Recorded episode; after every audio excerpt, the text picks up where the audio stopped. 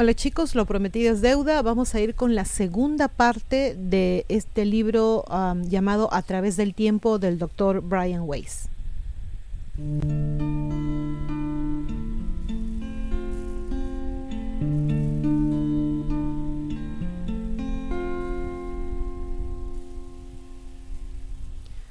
Antes de empezar, por favor, no se olviden de darle like al video si les gustó, de compartirlo y de suscribirse al canal, que eso nos ayuda mucho. Bueno, en esta parte el doctor va a hablar de Carol. Carol es su esposa, su mujer. Los dolores de cabeza crónicos figuran entre los diversos padecimientos que responden especialmente bien a la terapia de vidas pasadas. Carol, mi esposa, dice el doctor, sufría de migrañas premenstruales desde hacía muchos años. Todos los meses, con la exactitud de un reloj, la atacaban fuertes migrañas incapacitantes. Con frecuencia debía pasar uno o dos días descansando hasta que el dolor y las náuseas se calmaban. Por añadidura, una lesión de cuello sufrida en 1976 en un accidente automovilístico no solo exacerbó esos dolores, sino que le provocaban una migraña similar cada vez que servía una pelota en el campo de tenis o hacía ciertos movimientos con el brazo derecho por sobre la cabeza.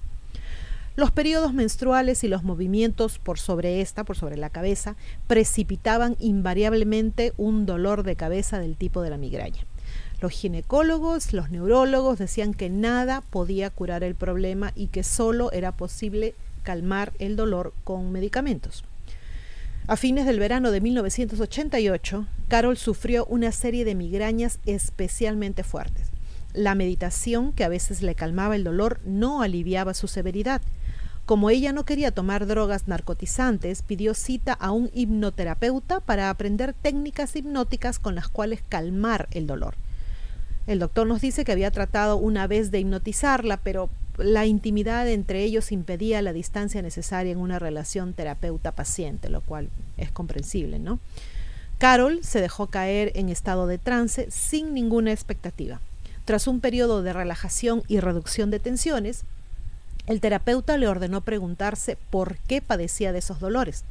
Ante sus ojos pasó una escena. De pronto, Carol se vio huyendo de la turba. Era un pobre campesino vestido con sucias ropas de lona parda o negras.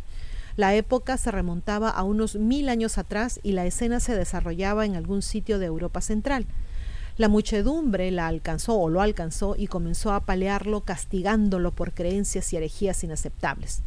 Recibió un golpe por sobre el ojo izquierdo, el punto en que su migraña era más fuerte.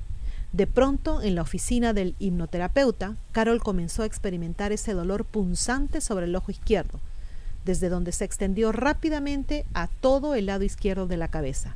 Carol comprendió que había muerto como consecuencia de esos golpes. El terapeuta dijo, Usted ya no necesita ese dolor. Deje que pase. De inmediato, el dolor desapareció. No hay modo de probar si esto es eh, en realidad era un recuerdo de vidas pasadas o no, pero desde esa sesión, Carol no ha sufrido ninguna migraña incapacitante. Las fantasías y las ensoñaciones no curan síntomas tan graves. Con frecuencia, la terapia de, terapia de vidas pasadas sí. Caso interesante. Ahora vamos con Anne. Anne, enfermera de terapia intensiva, se alivió de sus alergias respiratorias con el recuerdo de una vida anterior que surgió espontáneamente durante unas vacaciones. Mientras exploraba París con su esposo por primera vez, comenzó a sentirse nerviosa sin motivo visible. Al aumentar su nerviosismo, cayó también en la cuenta de que de algún modo podía orientarse por el distrito histórico que estaba explorando. Le era fácil recorrer sus giros y sus recodos. De pronto, al virar en una esquina, vio una pequeña plaza al final de la calle y tuvo una sensación de algo ya visto. Se vio quemada en la hoguera varios siglos antes por sus poderes de curación psíquica. Entonces Anne vino a mi consultorio, nos dice el doctor, para explorar esas experiencias con terapia de hipnosis. En el marco de la terapia estructurada, Anne recordó el calor quemante y cómo había muerto al inhalar el humo denso que surgía con él. No eran sus alergias respiratorias recurrentes lo que la había inducido a buscar terapia, sino el recuerdo espontáneo. Pero esta enfermera le reveló al doctor más adelante que sus alergias presentaban una notable mejoría tras haber explorado ese recuerdo. Ahora nos va a contar la historia de Elizabeth. Otro de los pacientes del doctor Harmon, recuerdan que ya en un capítulo anterior hemos hablado de él, una ejecutiva de 51 años, se sometió a la hipnosis para buscar el origen de sus problemas respiratorios. Se llamaba Elizabeth. Ahora quiero que regrese a una escena vieja, le indicó el doctor Harmon. Quiero que vuelva a la primera vez en que experimentó la imposibilidad de respirar, la sensación de no poder tomar aliento. Cuando vea esa escena, descríbala. Elizabeth se echó a temblar e hizo una mueca de dolor. Allí está, dijo el doctor Harmon. Quiero que se mire a los pies. ¿Qué calzado lleva? Zapatos oscuros, informó ella con voz infantil. Zapatos de anciana. El doctor siguió ahondando. ¿Dónde está usted? ¿Qué hace? Coso, dijo ella. Pero sé lo que va a pasar. Va a estallar un incendio. Elizabeth tartamudeó y empezó a toser. Su respiración se tornó rápida y leve. Arden los trapos amontonados en el rincón.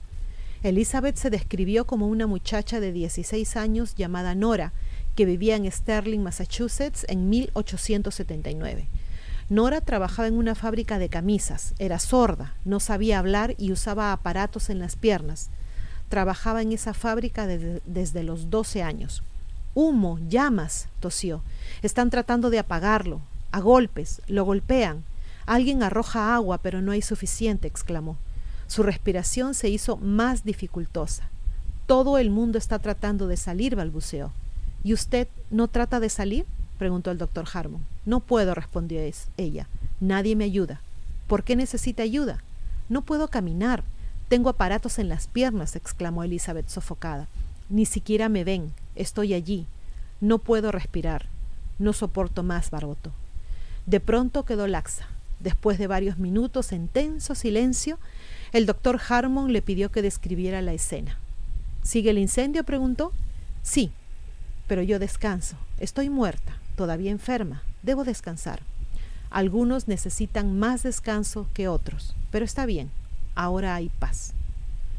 Los problemas respiratorios de Elizabeth desaparecieron tras la regresión a su muerte en el incendio. Perdió el miedo a sofocarse que había tenido toda la vida. Sus valores y su existencia cambiaron dramáticamente.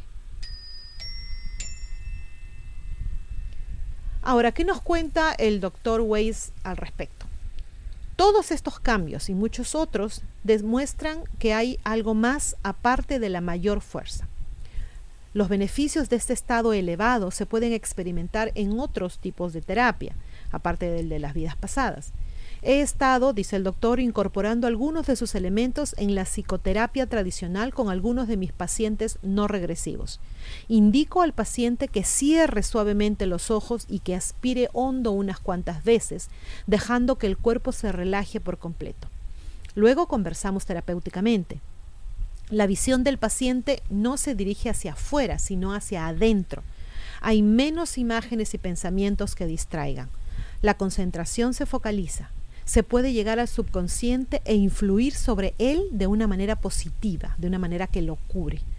Con frecuencia el paciente experimenta imágenes visuales que acompañan a los pensamientos y a las emociones repasadas. Estas imágenes parecen ser muy importantes. Relacionarse de modo directo con los síntomas o los bloqueos que el paciente experimenta es muy importante analizamos e integramos el significado de estas imágenes, ya sean simbólicas o fragmentos de recuerdos reales. Eso acentúa el aprendizaje y la mejoría clínica. Entonces, chicos, ¿qué les pareció esta tercera muestra, tercer video del libro del Dr. Wise a través del tiempo? Espero que les haya gustado. Por favor, se cuiden mucho, se portan bien y como siempre, a pensar bonito. Gracias. Chau.